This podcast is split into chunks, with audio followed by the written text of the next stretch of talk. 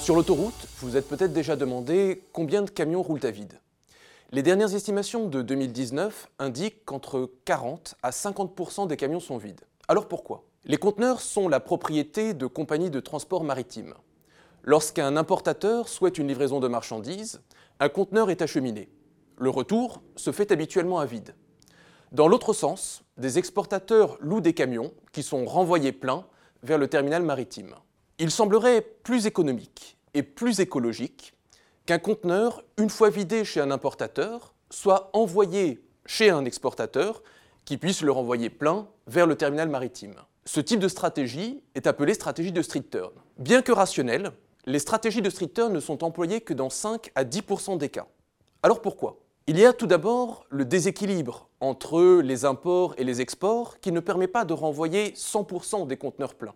Il y a aussi les difficultés de mise en relation des entreprises d'import et d'export.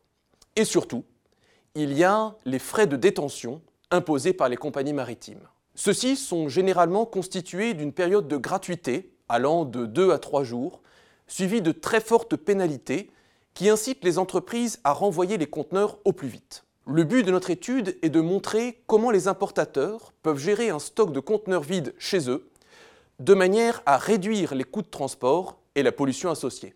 En utilisant une formulation mathématique de programmation dynamique, nous montrons que la politique optimale pour ce problème est de conserver les conteneurs vides pendant un délai fixé, dans l'attente éventuelle d'une demande venant d'un exportateur.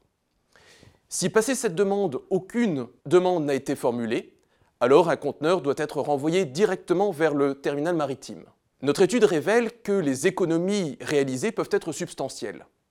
C'est particulièrement le cas dans les zones éloignées des ports, lorsque les imports et les exports sont équilibrés. Notre étude montre aussi que le principal frein à la mise en place d'une politique de street turn est la hauteur des frais de détention. Une augmentation, ne serait-ce que d'un jour de la période de gratuité, permet une réutilisation des conteneurs allant jusqu'à 20%.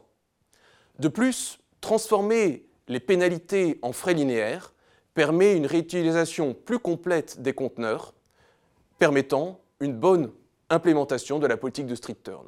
En résumé, notre étude montre comment des changements très simples d'habitude et de pratique permettent une meilleure utilisation des ressources, une baisse des coûts et une baisse de la pollution.